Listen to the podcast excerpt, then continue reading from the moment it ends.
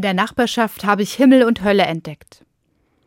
Die Kinder spielen das alte Hüpfkästchenspiel wieder auf der Straße. Mit Kreide sind die Kästchen von eins bis zehn aufgemalt. Mal muss man mit einem Bein, mal mit beiden Beinen auf die Felder springen. Es gibt ein Kästchen für den Himmel und eins für die Hölle. Die Hölle muss man überspringen, den Himmel erreichen. Aber ein kleiner Fehltritt reicht und du bist raus.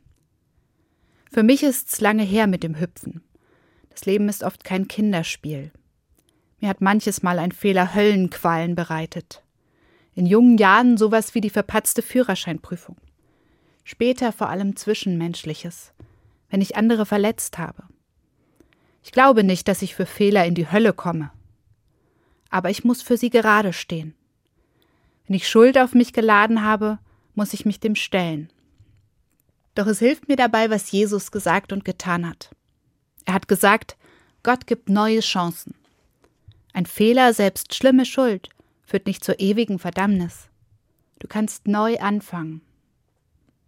Für mich heißt das, vielleicht muss ich nach einem Fehler eine Runde aussetzen, eine Zwangspause, in der ich nachdenken und reden kann. Dann kann ich bereuen und mich versöhnen.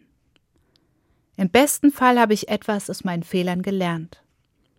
Ich glaube, in Gottes Spielregeln ist niemand für immer raus. Das Glück kann immer wieder neu anfangen. Wie bei den Kindern auf der Straße.